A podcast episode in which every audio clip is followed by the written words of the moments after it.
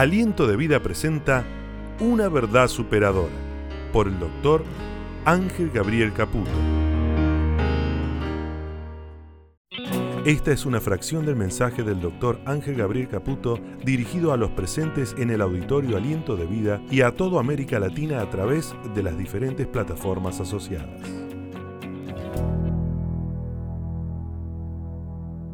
Y vamos a la palabra, ¿le parece?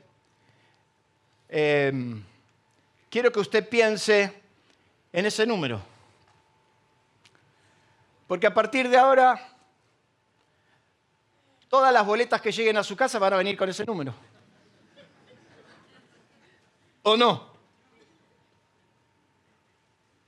Quiero que mire bien ese número porque ahora cada vez que firme va a poner 2024. Cada vez que le toque encabezar una nota, va a poner ese número. Y esa es la realidad que enfrentamos, un nuevo año. Y entonces empezamos este 2024. Diga conmigo, empezamos el 2024. ¿Qué énfasis? También le gusta a la gente esa que le pone énfasis a la cosa. Pero cada vez que usted empieza una nota, cada vez que vea su calendario, cada vez que, que escriba un WhatsApp, cada vez que usted comience a escribir un contrato, si es que así lo hace, o tenga que ver algo, va a ver este, este número. Porque este número le está indicando que ya pasaron 2024 años del nacimiento de Jesús, aunque en realidad no son tan exactos. Pero empezamos un nuevo año y la pregunta que te quiero hacer, vieron que estoy muy preguntón, pero la pregunta que te quiero hacer sobre el comienzo de este año es si probás cambiando. ¿Qué te parece si este año probás cambiar? ¿Cuántos dicen amén? Ah, usted es uno de los cristianos que piensa o sostiene de que no tiene nada que cambiar. ¿Usted piensa que no hay nada por cambiar? ¿Usted me puede asegurar a mí que usted no tiene absolutamente nada que cambiar? Entonces estaría bueno que comencemos pensando lo que dijo un viejo y célebre pensador que decía que el precio del progreso es el cambio.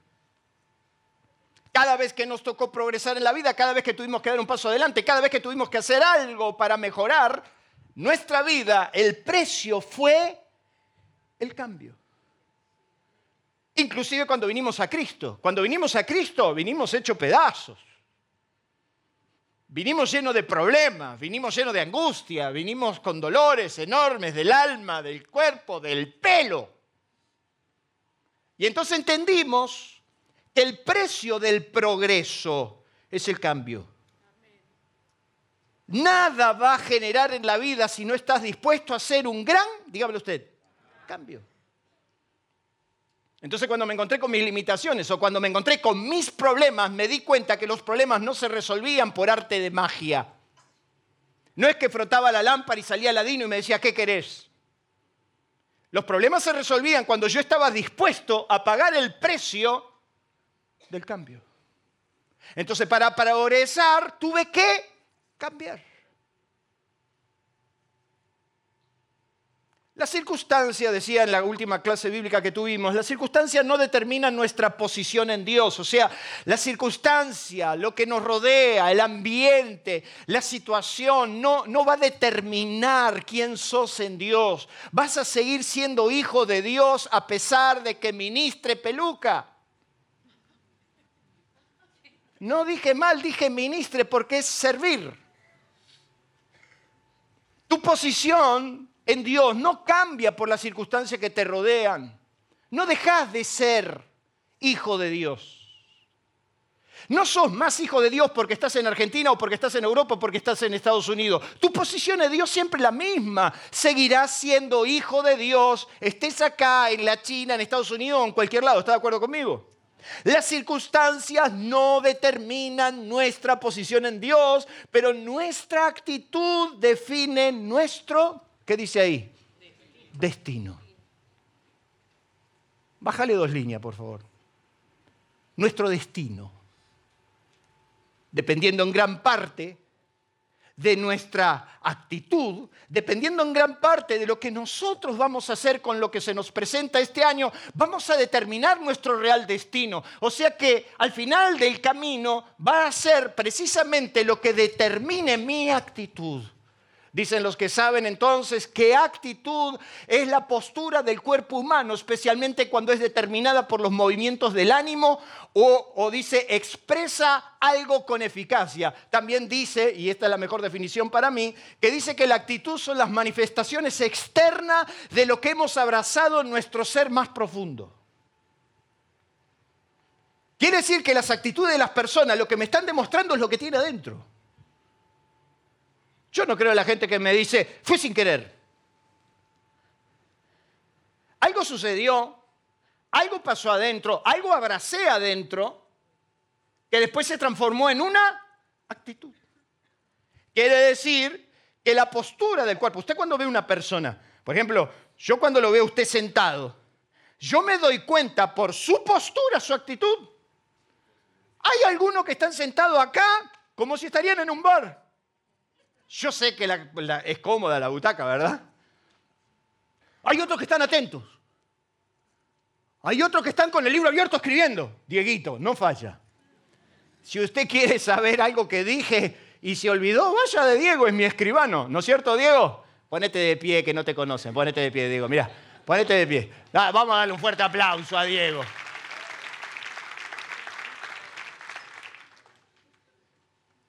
La postura del cuerpo me indica la verdadera actitud.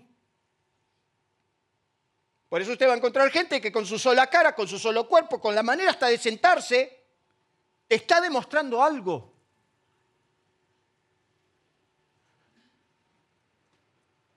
Tu postura. Las manifestaciones externas de lo que hemos abrazado internamente, de lo que hemos de lo que hemos pensado, de lo que hemos soñado, son las que van a después determinar quiénes somos. Dijo un célebre que mediante el movimiento y la acción surge la capacidad infinita que todo hombre tiene de producir lo que anhela y desea. No tenemos un gran célebre como Aristóteles, pero teníamos un viejo héroe nuestro llamado Carlitos Balá que decía que el movimiento se demuestra andando. Quiere decir que cuando me pongo en, actitud, cuando yo empiezo a mover y cuando empiezo a accionar, empieza a surgir la capacidad, empieza a surgir la capacidad innata que tengo adentro, las actitudes que empiezan a aflorar. Y son esas actitudes las que determinan, determinando a dónde voy a llegar. Entonces es tu actitud la que va a determinar cómo vas a terminar el 2024. Chan, chan. Tu actitud. No lo que diga, haga, piense el otro. Es tu acción, es tu movimiento, es entender que para poder cambiar las cosas, yo debo poner mi actitud en movimiento. Yo debo entenderlo. Decía uno de los hombres más prósperos que usted conoce, los jóvenes lo, han seguido mucho mientras estaba con vida, pero él decía, Steve Jobs decía que ser el hombre más rico del cementerio no es lo que me importa, pero ir a la cama diciendo, hemos hecho algo maravilloso y superador, es lo que realmente me preocupa. Quiere decir que su determinación era esa. Su determinación era el cambio continuo, el movimiento continuo. Es la forma de no quedarte estático ni quieto en un pensamiento, en una actitud. Es ese pensamiento que nos ha ultrajado. Siempre lo hizo así y lo quiero seguir haciendo igual. El no tener la dinámica de cambiar de cambiar de postura, de cambiar de actitud, de entender que Dios jamás te deja en el mismo lugar que te encontró. ¿Cuántos dicen amén? Den un fuerte aplauso a Dios por eso. Todos sabemos lo que hay que hacer. Si el 2024 vamos a empezar como empezamos el 2023, el 2022, el 2021, el 2020. Si juramos sobre la mesa de fin de año, levantamos la copa. Prometemos un montón de cosas, ya sabemos. Usted ya sabe de memoria lo que tiene que hacer. Usted tiene que cambiar de actitud. Te lo dice tu mujer. Tenés que cambiar de actitud frente a la vida. No te lo dice. ¿A cuántos hombres le dice su mujer? Le dice? Tienes que cambiar tu actitud. Pero sí lo sabemos. Y Confucio decía Esta frase me encanta, que si ya sabes lo que tienes que hacer y no lo haces, entonces ahora estás peor. ¿Qué no sabes, eh? ¿Qué no sabes para empezar el 2024 que no supiste en el 2023, en el 2022? Si ya sabes que tenés que cambiar, si ya sabes que tu actitud es mala. Pero si tenemos gente que no cambia de actitud, por más que se lo dice una legión de ángeles a su alrededor. Entonces afloran los famosos yo soy así. Y así me tenés que querer. Y así me tenés que aceptar. Y lo que es peor, porque hay algún que otro espiritualoide que da vuelta por ahí, pero si la cultura evangélica nos comió la cabeza, ni pensamos, hasta lo espiritualizamos, decimos, y después de todo, hasta Dios me ama así. Yo tengo mis serias dudas. Nada, Dios nos ama, nos ama igual. Pero Dios no te deja en un estado. Dios te pide que, que te mueves todo el tiempo. La circunstancia que nos rodea, mira lo que dice, la circunstancia que nos rodean nos impone la imperiosa necesidad de reinventarnos para poder desarrollarnos y lograr nuestros objetivos. Nada más patético, frustrante y limitante que quedarnos en el lugar de nuestro confort. Quiero que usted, por favor, abra su Biblia, lo voy a hacer trabajar, vaya a Santiago, capítulo 5. ¿Está recibiendo? ¿Vamos bien? Si el hombre es un animal de costumbre. Nos encanta quedarnos siempre en el lugar de confort. Por eso yo los observo, los miro. Yo quiero decirle que yo los observo, los miro. Me doy cuenta que siempre se sientan en el mismo lugar. Me doy cuenta que hasta el, asiento donde usted tiene hasta la misma forma, ¿verdad? Porque es como que si le sacan el lugar se enoja. Hay alguno que dice, esta butaca yo la pagué, es mía. Pobre la gente de protocolo que a veces los tiene que andar corriendo por alguna situación y algunos que se enojan. No hay nada más patético, frustrante, limitante que quedarnos en ese lugar donde nos sentimos cómodos porque total, ahí estuve siempre. Lo cierto es que Dios te dice que cambies de actitud no solamente cuando las cosas van mal. ¿Por qué tenemos que pensar que tenemos que cambiar de actitud cuando las cosas van mal? Dios te propone que haga un cambio continuo todo el tiempo. Tenés que ir buscando, innovando, mirando de qué manera podés reinventarte, cambiar. ¿Me entendés? O sea, tenés que buscar la forma. ¿Por qué? Porque la propuesta de Dios es el cambio continuo. Diga conmigo, la propuesta de Dios es el cambio continuo. Hoy no puedes ser lo mismo que fuiste hace un tiempo atrás, de ninguna manera. Tenés que cambiar. No puedes conocer a Dios de la misma manera que lo conociste hace 20 años. Yo nací en una iglesia donde se contaban testimonios todavía de cuando habían conocido al Señor hace 50 años. No está mal, pero te quedaste ahí petrificado, inmortalizaste un hecho y no te diste cuenta que Dios tiene nueva gloria, nuevo poder, nuevas cosas para sorprenderte. Le puedes dar un fuerte aplauso a Dios por eso.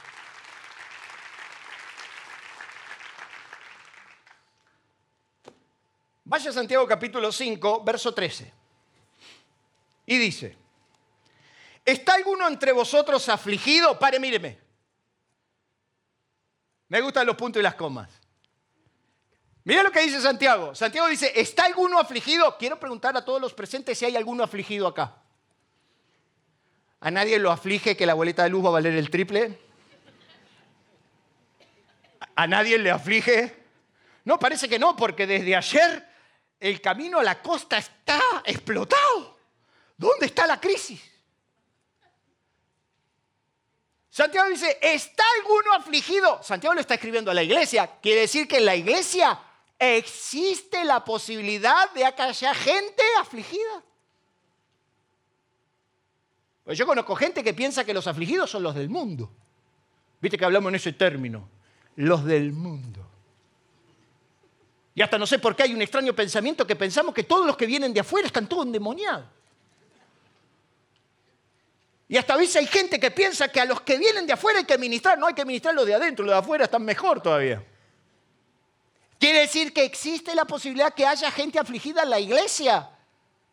Puede ser posible que a un cristiano le toque la aflicción. Quiere decir que vos podés estar afligido, afligida. ¿Cuántos alguna vez en su bendita vida estuvieron afligidos? Levanten la mano. Todos. Oye, mira lo que dice Santiago. ¿Está alguno entre vosotros afligidos? Hago oración. ¿Qué está diciendo Santiago? No te quedes ahí. Si estás afligido, hace otra cosa. No en Dios es la aflicción. No te quedes en la aflicción. Hace algo por salir de la aflicción. Entonces te dice, ¿estás afligido? Y ponete a orar. ¿Cuántos dicen amén? Porque a nosotros nos encanta regodearnos en la aflicción porque tenemos un morbo adentro que nos encanta decir, estoy mal, estoy mal. Y hasta queremos contagiar a todo el mundo de nuestra mala onda. ¿Está alguno afligido? Haga oración. Mira lo que dice. ¿Está alguno alegre? Tampoco lo deja el otro que está contento. ¿Está alguno alegre? No te quedes con la alegría. Hace otra cosa. Cante alabanzas. ¿Estás afligido? Haga oración. ¿Está alegre? Cante alabanza. Entonces vos te levantás contento. Hay gente que se levanta contento. Hay gente que se levanta y canta porque está contento. Hay gente que cuando se levanta mejor no le hables. Yo tengo una de mis hermanas, que no voy a decir quién, que dice que ella necesita un tiempo para encontrarse consigo misma. Entonces no le hables. Y esos genes parece que quedaron en mi familia, porque tengo uno de mis dos hijos que le pasa lo mismo. ¿Está alguno angustiado? Cambie. Cambie. ¿Qué te vas a quedar con la angustia? ¿Qué te vas a quedar diciendo, ay, pobrecito de mí, pobrecito de mí? No hago oración. ¿Sabes una cosa? Dobla la rodilla y ponete a orar. ¿Estás contento? ¿Estás contento? Cante alabanza. ¿Está alguno enfermo entre vosotros? Haga algo. Llame a los ancianos, pídale que los unjan, que oren por él. ¿Qué está diciendo? Que tenés que cambiar constantemente, que no te puedes quedar estático, porque el movimiento se demuestra andando. Con razón Pablo a los Corintios, 2 Corintios capítulo 3, verso 18 dice, por tanto nosotros todos, mirando a cara descubierta como un espejo la gloria del Señor, somos transformados de gloria en gloria en la misma imagen por el Espíritu del Señor. ¿Qué somos? Transformados. ¿Qué nos va a pasar? Que vamos a ser transformados, cambiados. Eso significa que vas a cambiar. Eso significa que vas a progresar porque vas a cambiar. Otra traducción dice, somos transformados en la misma imagen de Jesucristo, avanzándonos de, claridad en claridad como iluminados por el Espíritu del Señor. Otra traducción dice, el Señor, quien es el Espíritu, nos hace más y más parecido a Él a medida que somos transformados a su gloriosa imagen Quiero que usted me preste atención porque el cambio tiene un solo objetivo. El objetivo es parecernos.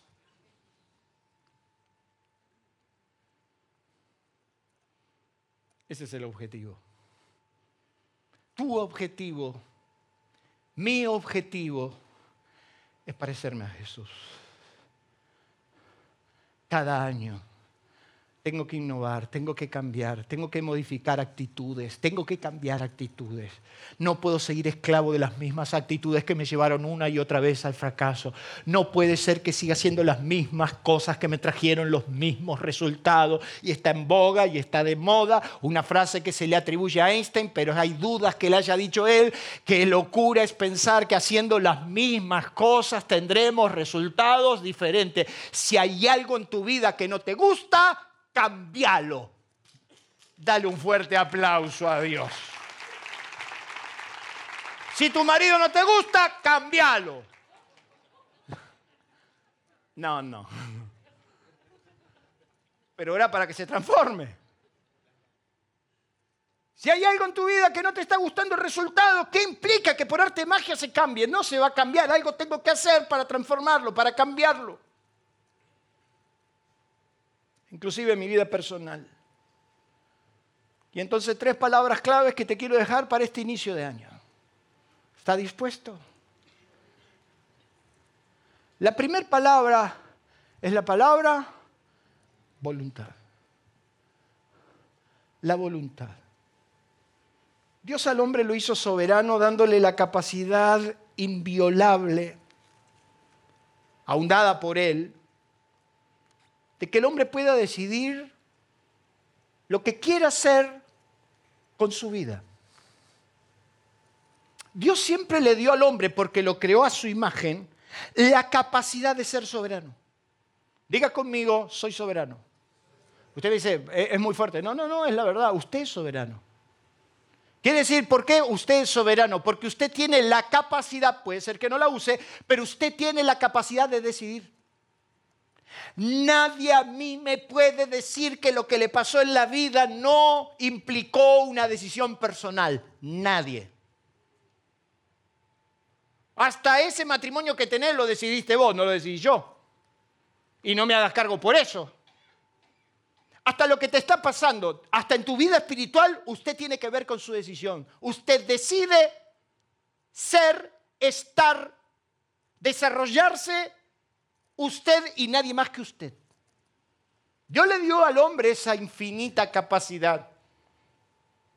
Y siempre suelo decir que el hombre es soberano en sus decisiones, pero solidario en las consecuencias. El único problema que tiene con todo esto es que lo que decidimos, compartimos, compartimos con nuestro entorno las consecuencias. Eso significa que mi decisión te va a afectar. Es mentira de que mi decisión no te afecta. Mi decisión te va a afectar. Yo con mi vida hago lo que quiera. Momento, no es tan así. Es la hija que le dice al padre, yo quiero hacer mi vida, quiero vivir mi vida, yo tomo mi propia decisión. Claro, pero tu decisión me va a afectar. Ahora tiene ahí al pobre padre llorando porque la hija hizo lo que quiso. ¿Qué significa? La decisión afectó. Yo quiero hacer con mi vida lo que se me da la gana. Claro, pues, ningún problema. Pero vas a ser solidario en las consecuencias. Tu decisión me va a afectar. El hombre tiene la capacidad infinita de decidir y eso se llama voluntad, que dicen los técnicos que la voluntad es la facultad de decidir y ordenar la propia conducta, acto con el que se potencia, se, volitiva, admite o rehúse una cosa, queriéndola o aborreciéndola o repugnándole. Es el libre albedrío, la libre determinación, la elección de algo sin precepto impulso externo que a ello obligo, intención, ánimo, resolución a hacer algo. O sea, el hombre tiene la capacidad de decidir hacer y no hay nadie ni Dios. Y se lo discuto a cualquiera que lo pueda evitar.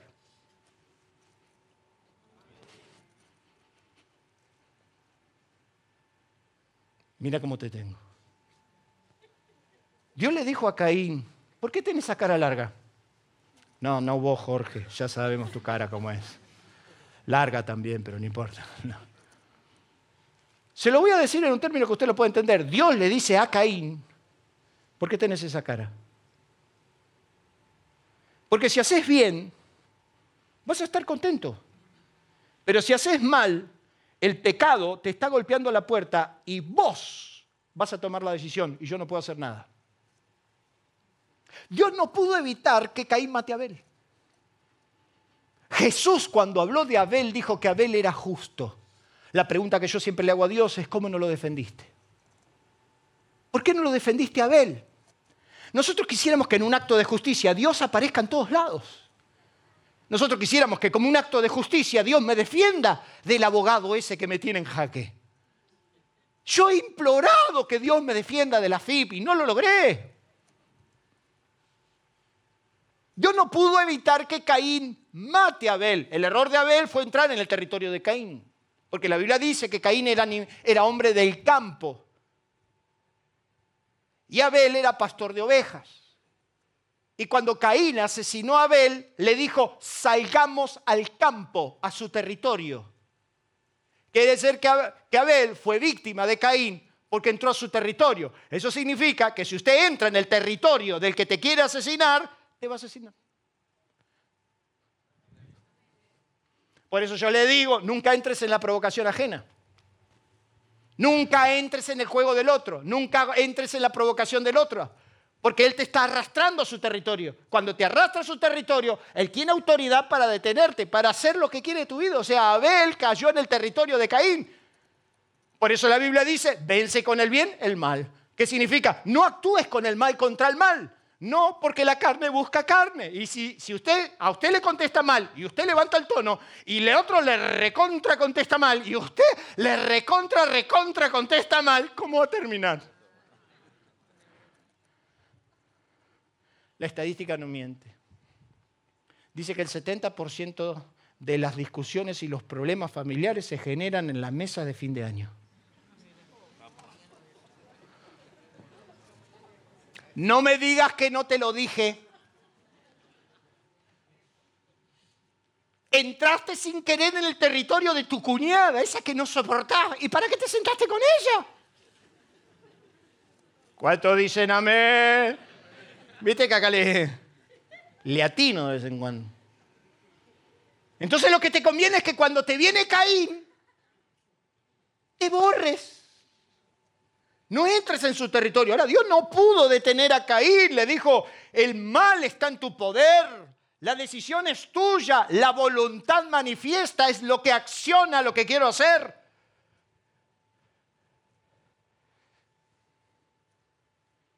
Dios no te puede parar. Ni para bien, ni para mal. Pero también está el bien. Y entonces Dios determinó a su pueblo, lo puso sobre su tierra. Y en Deuteronomio capítulo 30 está uno de los versículos que yo más amo. El capítulo 30 de Deuteronomio, versículo 19 al 20, dice, a los cielos y a la tierra llamo por testigos hoy contra vosotros, que hoy he puesto delante de ustedes la vida y la muerte, la bendición y la maldición. Escoge, elige, sacudido el que tenía al lado y decirle, elegí bien.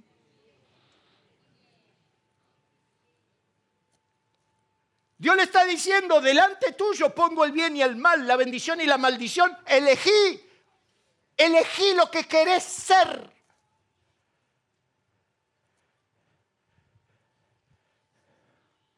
¿Sabes por qué terminaste el 2023 como lo terminaste? Bien o mal, no me voy a meter. Es porque vos decidiste eso. Tu voluntad tu voluntad implicará en gran parte tu destino final. Tu voluntad manifiesta. Por eso la pregunta de Jesús al que estaba postrado, dice que supo que hacía mucho tiempo que estaba postrado, le dijo, ¿querés ser sano? Es una cuestión de querer, es una cuestión que tengas voluntad para querer.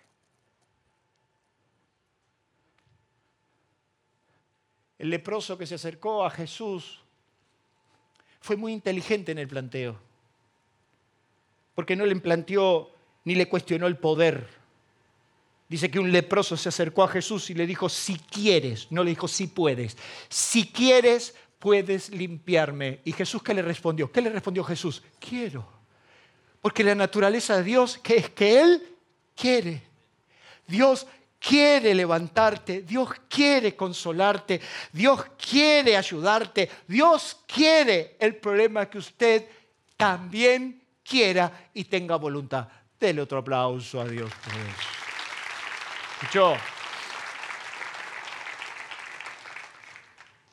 Lo segundo que usted va a tener que tener en cuenta este año es la precisión.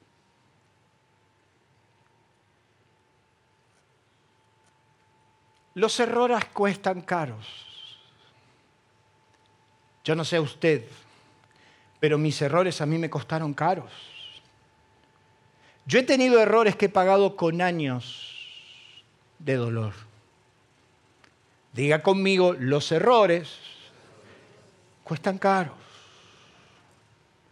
Cuanto yo más preciso soy, menos posibilidades tengo de errar.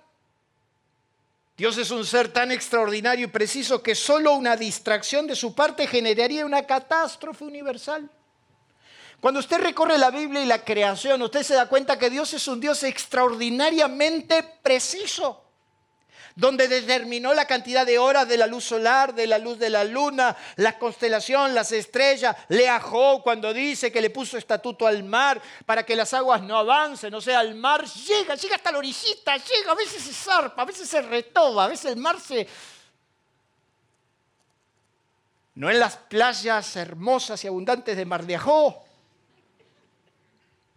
pero hace poco tiempo estuve en México cuando se llenó de algas y el mar se retobó. Sin embargo, a pesar de que se tiene un límite, imagínese el avestruz, imagínese el pavo real, imagínese los animales, la geografía, las constelaciones, si hubiera habido un error de cálculo. Si los científicos se vuelven locos cuando ven lo perfecto de la creación, dice la Biblia en el sexto día que creó Dios todo, que cuando vio se dio cuenta que era bueno en gran manera. Diga conmigo, Dios es preciso. Y Él te invita a que lo imites. Cuanto más preciso podés ser, menos errores vas a cometer. Fuimos creados iguales a Él, solo que el pecado destrozó nuestro reflejo innato de hacer las cosas de esa manera y el desafío de ser lo más parecido a Dios se fue, se fue pulverizando en el tiempo y en esta cultura que nos rodea. Abrazamos la cultura nefasta, donde elegimos el desorden. Voy a decir una palabra muy nuestra, la bartoleada. No sé por qué Debe ser que Bartolo habrá sido bastante desordenado. Y alguien dijo, esto es una bartoleada. Y ahí quedó el concepto del changa changa, de hacerlo así nomás. ¿Qué estamos diciendo que somos seres perfectos ni precisos? No, lo que estoy diciendo es que te tenés que acercar lo más parecido para que haya menos margen de error. Diga conmigo, precisión. La precisión nos obliga a parecernos a Él. La peor de las frases es, me da lo mismo. No lo tomes a mal, mi amor.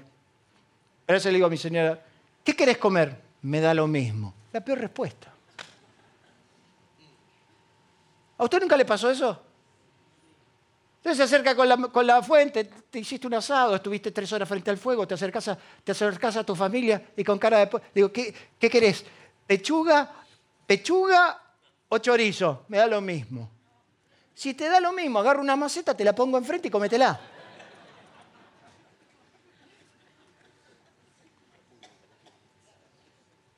Me da lo mismo.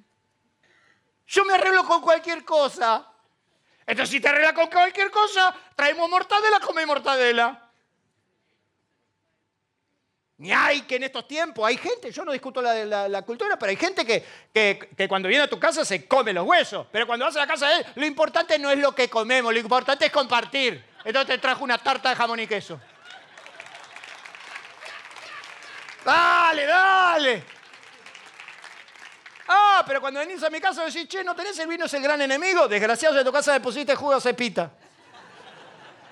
Lo importante es compartir. Es mentira que me da lo mismo. A mí no me da lo mismo. Pero este concepto de que me da lo mismo, entonces da lo mismo, bien o mal, y nivelamos siempre para abajo. Y usted me dice, ¿por qué te estoy diciendo esto? Quiero que usted abra su Biblia en Segunda de Crónicas capítulo 1. Quédese tranquilo que ya lo voy a dejar. ¿Qué apuro tiene? Mañana es feriado. Ah, ya sé, tenés que sacar la carne del freezer. Ya, ya sé. Sí, sí, sí, ya sé. Ya sé, tenés que ir a adobar el lechón. Ya lo sé. Vaya a Segunda de Crónicas, capítulo 1, Verso 1, Salomón hijo de David fue afirmado en su reino y Jehová Dios estaba con él y lo engrandeció sobremanera. Y convocó Salomón a todo Israel, a los jefes de millares, de centera, a los jueces, a los principales, a todo Israel, a los jefes de familia. Y se presentó Salomón. Salomón comenzaba su reino y se presentó con todo el liderazgo. Es como si yo llamo a todo el liderazgo y llamo a todos los pastores, a todos los líderes. Y Salomón invitó a todos los líderes, los puso delante de Dios. Fue al altar de Dios y ofreció mil holocaustos. Andaba suelto billetera Salomón. Mil holocaustos.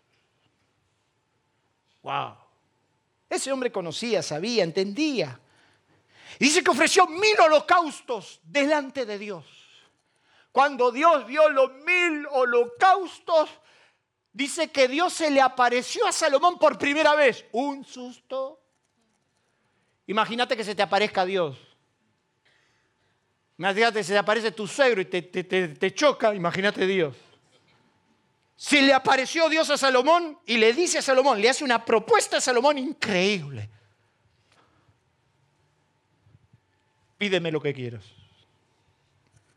Lo que quieras. Diga conmigo, lo que quieras. Pídeme lo que quieras. Mire, ese es uno de, de los nuestros. Me da lo mismo. Pídeme lo que quieras. Dios no puede contradecir su palabra porque Él es la palabra. Dios no puede invalidar su palabra. El cielo y la tierra pasarán, pero su palabra no pasará. Si Dios le propone a un hombre que le pida lo que quiera, lo que quiera se lo tiene que dar. ¿Cuántos dicen amén? Yo supongo que Dios sabía la respuesta de Salomón. Pero lo cierto es, ¿qué propuesta? Imagínate que Dios te diga, pídeme lo que Señor, el edificio de Azopardo, que se prenda fuego de una con todos adentro. La lista. Hay que saber pedir, hermano. Un día el dueño de una gran empresa iba con sus dos gerentes principales caminando por la calle y se cruzaron con la lámpara de Aladino. Y salió Aladino. Lo frotaron. Tienen tres deseos, pero son tres. Pida uno cada uno. Y entonces el jefe dice, pidan ustedes muchachos primero. Entonces salta uno y dice, yo quiero desaparecer de acá y no verlo nunca más a este idiota que me estuvo gobernando durante todos estos años. Quiero que me llene, me pongas en un harén rodeado de mujeres y riqueza. ¡Pum! Desapareció. El otro se quedó mirando y dijo, yo también no quiero verlo nunca más a este salame. No quiero estar más con él. ¿Sabes? Te lo digo ahora porque me voy. Sos un desastre y bla, bla. Quiero que me lleves al Caribe y me llenes de riquezas y no. ¡Ay! ¡Pum! Desapareció y se quedó el jefe.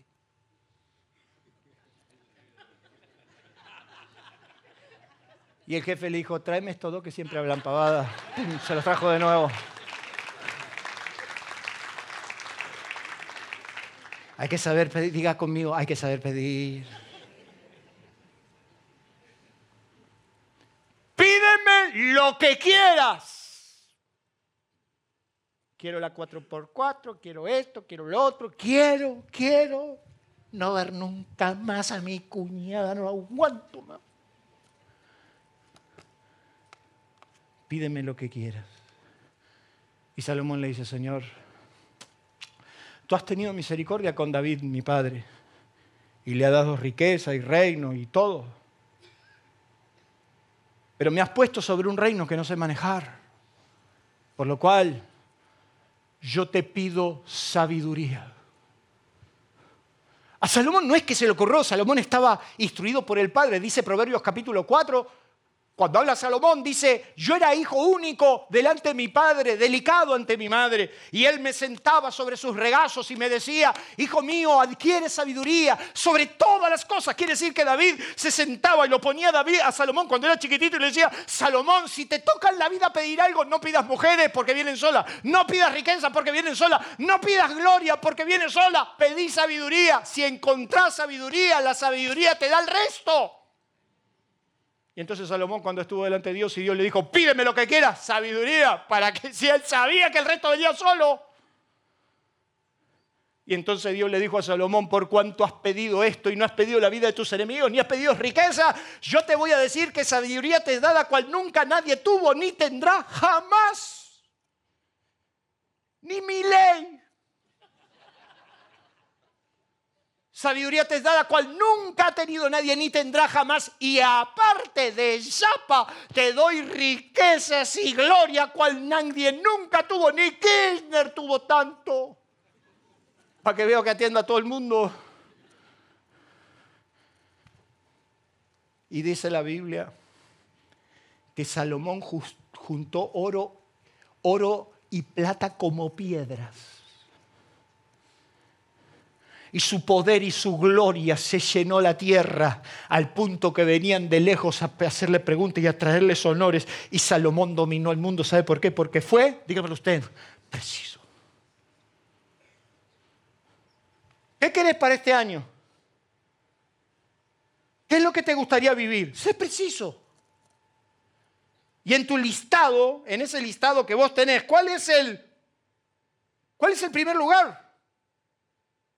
Sé preciso, sé determinante. La Biblia nos dice en el Evangelio de Lucas que un ciego se acercó a Jesús. Mateo dice que eran dos ciegos y Marcos dice que era Bartimeo. Los dos ciegos se acercaron a Jesús gritando y diciendo, Jesús, hijo de David, ten misericordia de nosotros. Y, Jesús, ¿y Jesús qué le dijo? ¿Qué quieres? Si usted ve un ciego, ¿qué va a querer? Pero Jesús le preguntó, ¿qué querés? Me da lo mismo, Señor. Me da lo mismo. Y lo que es peor es el otro que se disfraza de humilde y le dice, lo que vos me digas, yo lo acepto, yo acepto tu voluntad. Siga igual, hermano, siga, no hay problema. Pero yo tengo mi lista bien marcada. ¿Qué es lo que quiero? ¿Cuál es mi primer necesidad hoy? ¿Cuál es mi primer necesidad hoy? Jesús le dijo, ¿qué quieres? Que recobremos la vista. Conforme a tu fe, te se ha hecho. Vos querías la vista, te doy la vista. Podría haber pedido otra cosa, se lo hubiera dado. Vos le podés pedir lo que querés. Pero sé preciso, porque a esta altura del partido lo estás mareando. Diga conmigo, tengo que ser preciso.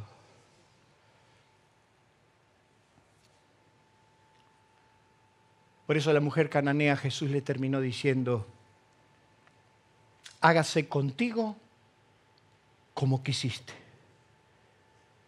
Dios en esta noche nos pregunta, ¿qué querés para este año? ¿Qué quisieras? No solamente tenés que mover tu voluntad, no solamente tenés que ser preciso, sino que por tercero, y termino acá, tiene que haber rendición.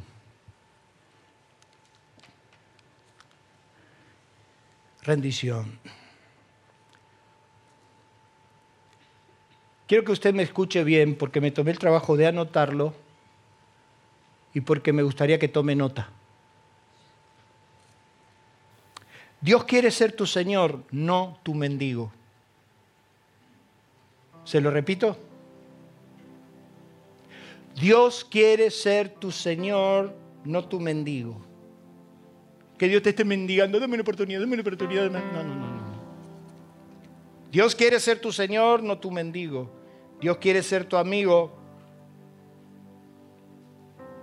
pero no para que lo manipules. ¿Vieron amigos? ¿Vieron algunos que se dicen ser amigos y en realidad te manipulan? Y uno se deja manipular también. Dios quiere ser tu amigo. Jesús es tu mejor amigo. Pero no para que lo manipules.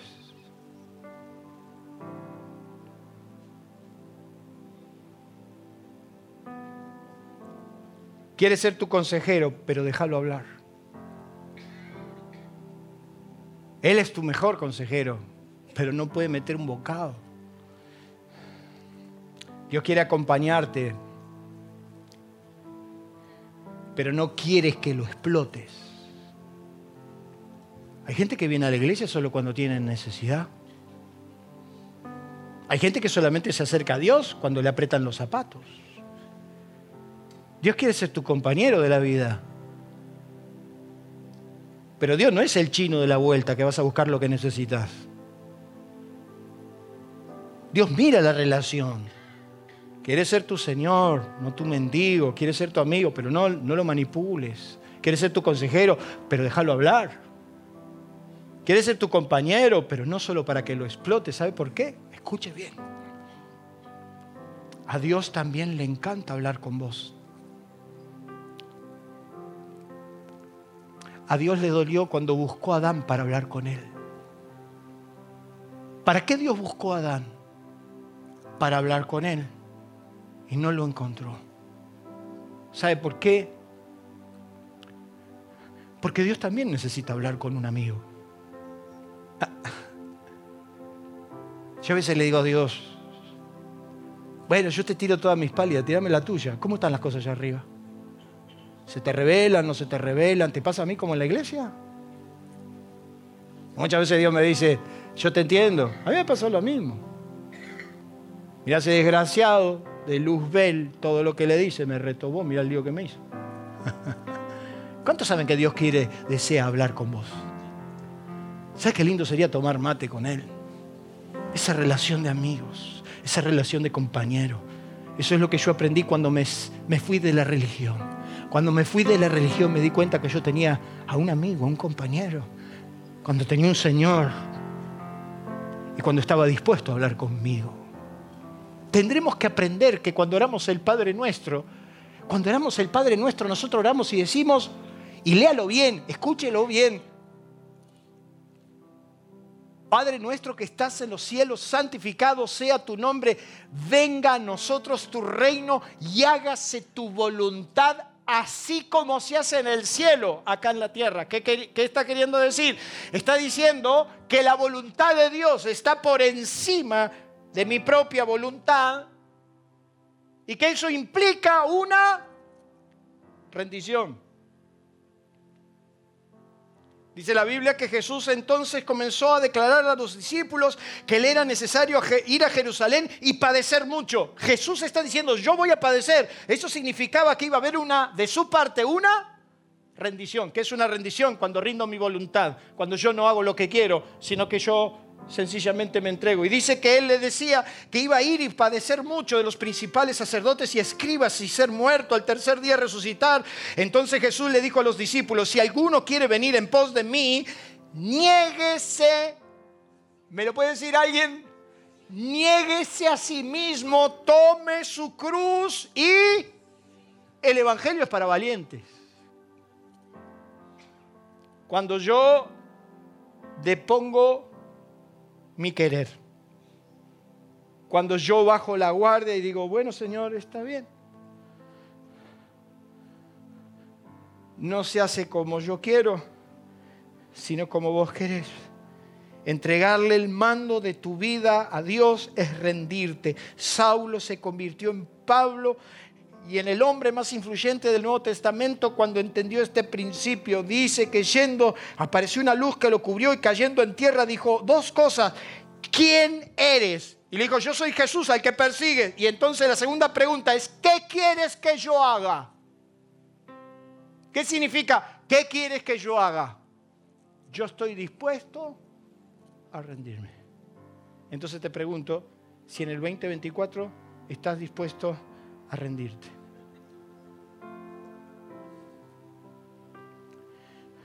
Parecernos a Jesús demanda absoluta rendición. Es hora de entregar nuestro, porque ya no es como yo quiero, ahora es como Dios quiere.